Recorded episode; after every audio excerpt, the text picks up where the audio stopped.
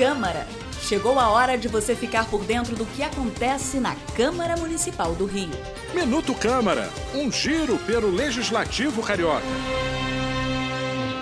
Um projeto que acaba de ser aprovado na Câmara Municipal do Rio prevê o acesso de cães-guia nos veículos que prestam transporte individual remunerado de passageiros na cidade, como táxis e veículos de aplicativos por celular.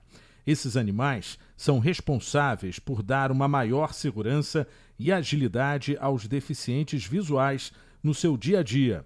Autor da proposta, o vereador Dr. Marcos Paulo, apontou que a presença de cães-guia nesse tipo de veículo é fundamental. Nós aprovamos aqui na Câmara de Vereadores um projeto de lei fundamental que obriga motoristas de aplicativo e o motorista de táxi a permitir que a pessoa com deficiência visual possa entrar e ser transportado com seu cão-guia e com isso a gente tem uma melhora na acessibilidade e principalmente uma dignidade para a população com deficiência aqui no município do Rio de Janeiro.